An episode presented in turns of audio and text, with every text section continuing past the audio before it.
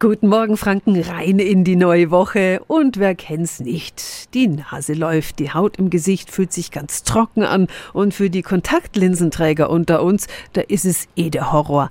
Heizungsluft. Unser Wikipedia hat ein paar einfache Tricks, die gut gegen trockene Heizungsluft helfen.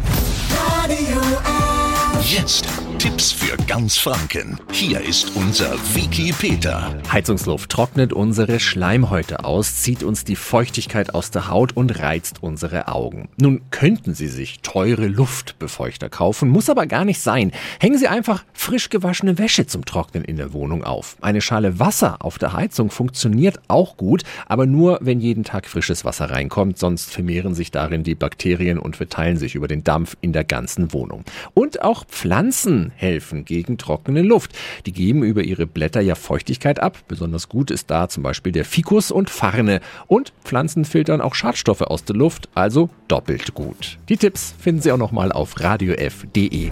Tipps für ganz Franken von unserem Wiki Peter. Wiki Peter. Täglich neu im Guten Morgen Franken um 10 nach 9. Radio